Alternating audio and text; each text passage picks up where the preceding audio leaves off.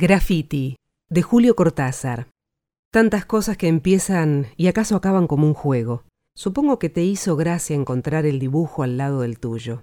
Lo atribuiste a una casualidad o a un capricho, y solo la segunda vez te diste cuenta de que era intencionado, y entonces lo miraste despacio.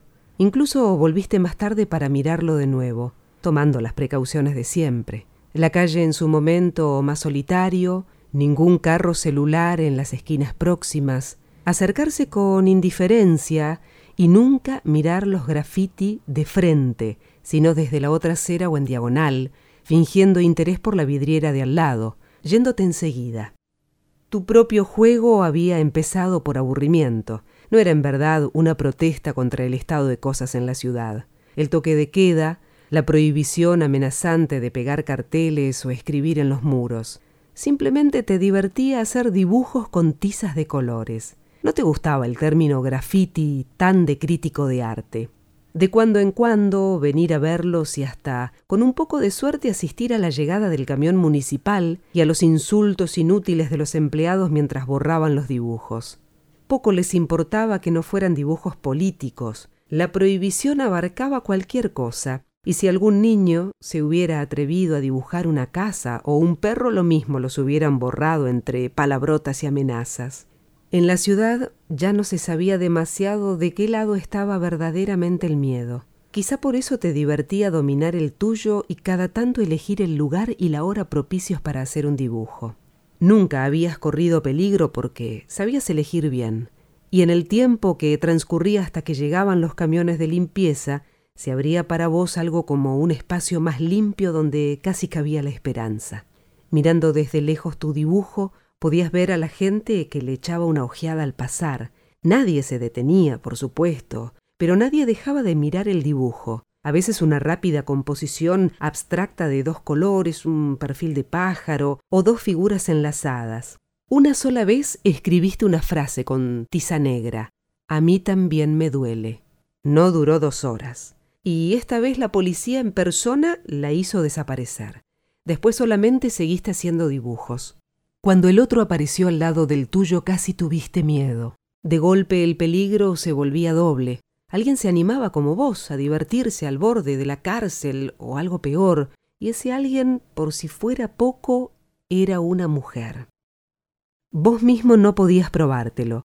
Había algo diferente y mejor que las pruebas más rotundas un trazo, una predilección por las tizas cálidas, un aura. A lo mejor como andaba solo te imaginaste por compensación, la admiraste, tuviste miedo por ella, esperaste que fuera la única vez. Casi te delataste cuando ella volvió a dibujar al lado de otro dibujo tuyo. Unas ganas de reír, de quedarte ahí delante como si los policías fueran ciegos o idiotas.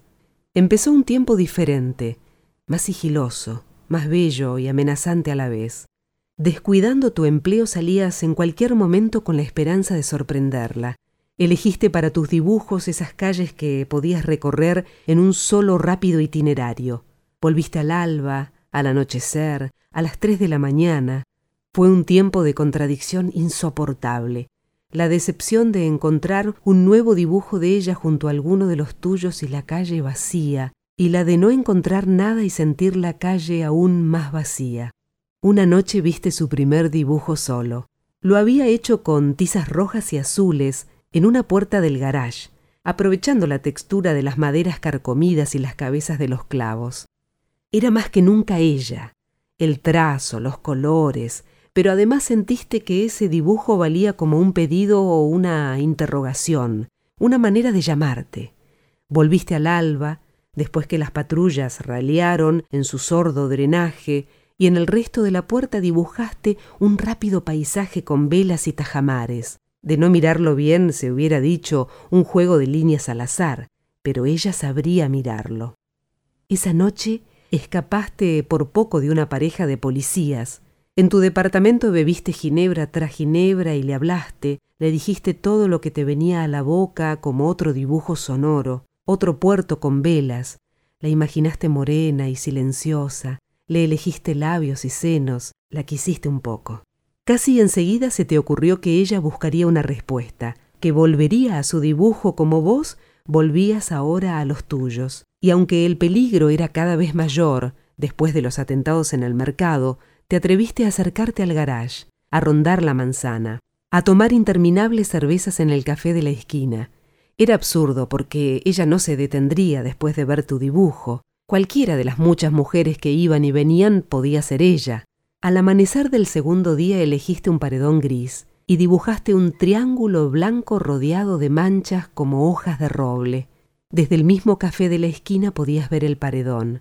Ya habían limpiado la puerta del garage y una patrulla volvía y volvía rabiosa. Al anochecer te alejaste un poco, pero eligiendo diferentes puntos de mira, desplazándote de un sitio a otro, comprando mínimas cosas en las tiendas para no llamar demasiado la atención. Ya era noche cerrada cuando oíste la sirena y los proyectores te barrieron los ojos. Había un confuso amontonamiento junto al paredón. Corriste contra toda sensatez y solo te ayudó el azar de un auto dando la vuelta a la esquina y frenando al ver el carro celular. Su bulto te protegió y viste la lucha, un pelo negro tironeado por manos enguantadas los puntapiés y los alaridos, la visión entrecortada de unos pantalones azules antes de que la tiraran en el carro y se la llevaran. Mucho después, era horrible temblar así, era horrible pensar que eso pasaba por culpa de tu dibujo en el paredón gris. Te mezclaste con otras gentes y alcanzaste a ver un esbozo en azul, los trazos de ese naranja que era como su nombre o su boca, ella ahí en ese dibujo truncado que los policías habían borroneado antes de llevársela. Quedaba lo bastante para comprender que había querido responder a tu triángulo con otra figura un círculo o acaso una espiral, una forma llena y hermosa, algo como un sí o un siempre o una hora. Lo sabías muy bien, te sobraría tiempo para imaginar los detalles de lo que estaría sucediendo en el cuartel central. En la ciudad todo eso resumbaba poco a poco. La gente estaba al tanto del destino de los prisioneros, y si a veces volvían a ver a uno que otro, hubieran preferido no verlos y que al igual que la mayoría se perdieran en ese silencio que nadie se atrevía a quebrar. Lo sabías de sobra. Esa noche la ginebra no te ayudaría más que a morderte las manos, a pisotear las tizas de colores antes de perderte en la borrachera y el llanto. Sí, pero los días pasaban y ya no sabías vivir de otra manera. Volviste a abandonar tu trabajo para dar vueltas por las calles, mirar fugitivamente las paredes y las puertas donde ella y vos habían dibujado. Todo limpio, todo claro, nada. Ni siquiera una flor dibujada por la inocencia de un colegial que roba una tiza en la clase y no resiste el placer de usarla. Tampoco vos pudiste resistir.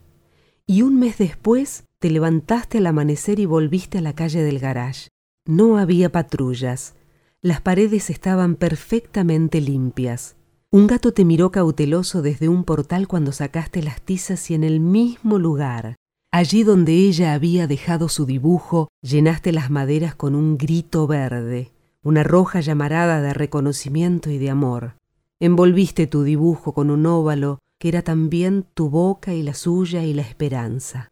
Los pasos en la esquina te lanzaron a una carrera felpada, al refugio de una pila de cajones vacíos. Un borracho vacilante se acercó canturreando, quiso patear al gato y cayó boca abajo a los pies del dibujo. Te fuiste lentamente, ya seguro, y con el primer sol dormiste como no habías dormido en mucho tiempo. Esa misma mañana miraste desde lejos. No lo habían borrado todavía. Volviste a mediodía. Casi inconcebiblemente seguía ahí. La agitación en los suburbios, habías escuchado los noticiosos, alejaba a las patrullas urbanas de su rutina al anochecer volviste a verlo como tanta gente lo había visto a lo largo del día. Esperaste hasta las tres de la mañana para regresar. La calle estaba vacía y negra. Desde lejos descubriste el otro dibujo. Solo vos podrías haberlo distinguido tan pequeño en lo alto y a la izquierda del tuyo.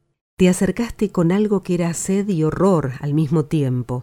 Viste el óvalo naranja y las manchas violetas de donde parecía saltar una cara tumefacta un ojo colgando, una boca aplastada a puñetazos.